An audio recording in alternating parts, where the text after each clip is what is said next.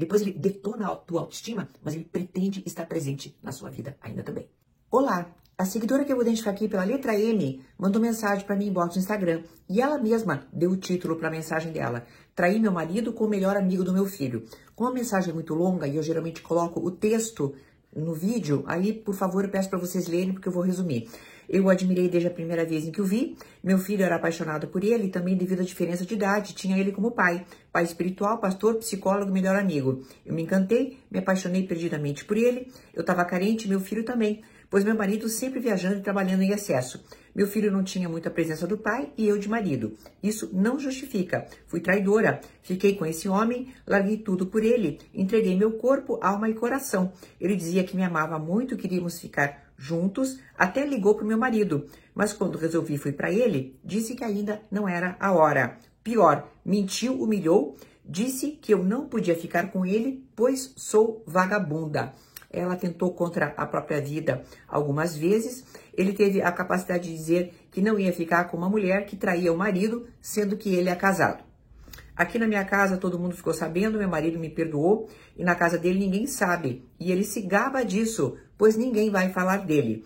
Eu faço tratamento, com, tomo remédio, tenho nojo do meu corpo, me acho velha, pois ele que tanto me elogiava acabou comigo. Nunca ficaria com uma velha de estria e celulite.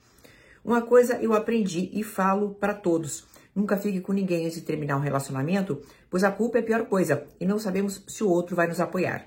Como você diz honrar as escolhas. Foi duro, mas aprendi. Descobri que tudo dele era falso. Errei, amei demais, apostei minha nova vida numa nova chance desse homem. Ele olhou para mim e disse: Você não é mulher para mim. Ele disse: Faço tudo errado, mas ninguém ficou sabendo. Mas você sim, todos sabem. Sabem, me julgaram e sofro de autoestima baixa. Bem, querida, vamos lá. É, eu vou tentar simplificar o caso. Você sabe muito bem que você errou muito, você já reconheceu o seu erro. Então, essa parte nós vamos deixar de lado. Inclusive, as pessoas que fazem alguns comentários mais assim incisivos e maldosos, eu peço que rebaixem né, a sua incisividade e a sua maldade. Mas agora vamos para algo que eu acho que é o fundamental e que você procura em mim. Você deixa que a tua autoestima, ou seja, aquilo que você pensa de si própria, esteja baseada, em primeiro lugar, no seu físico. Ledo engano, erro gigantesco, tá? Deixar que a autoestima, ou seja, aquilo que você pensa de você, esteja baseado no teu físico. Como você disse, ele disse que eu tenho estrias, blá blá blá blá, me acho velha, me... Velhos todos seremos. Agora, o velho ser usado para rebaixar a nossa autoestima, esse que é o perigo, entendeu? Entenda, velhos todos seremos. Defeitos físicos todos os temos ou todos os teremos.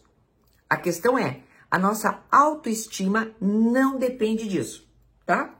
Essa é a coisa primeira que eu te digo. Segunda, quando é ele quem diz essas coisas para você, te afeta muito.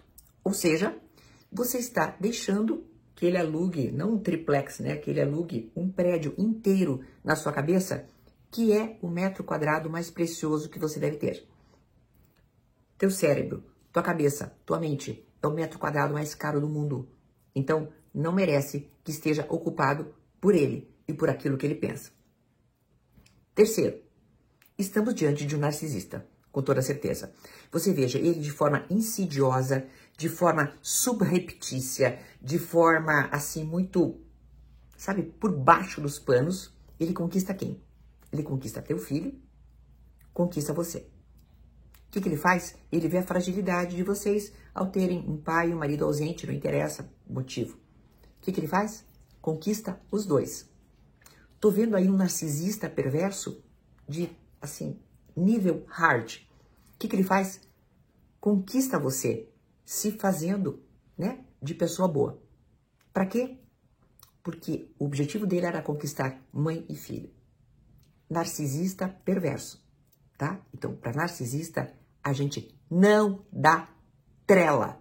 Então, narcisista não deve ocupar lugar nenhum na nossa cabeça. O que, que ele faz? Depois ele detona a tua autoestima, mas ele pretende estar presente na sua vida ainda também. Não sou favorável a vinganças, mas sou favorável à justiça. Se a tua família inteira sabe, a família dele também pode saber, tá? Não sou favorável a vinganças, mas sou favorável à justiça. Analise bem, já que o assunto é tão aberto, analise bem com seu filho e seu marido, se a família dele também não tem que saber isso, tá, querida? Mas analise que narcisista não deve ter palco. Você está dando palco para ele ainda, entendeu? Ele conseguiu conquistar você de um jeito que ele ainda sabe que ele atua sobre a tua mente. Não dê palco para não ser o suprimento dele narcísico ainda. Até uma próxima.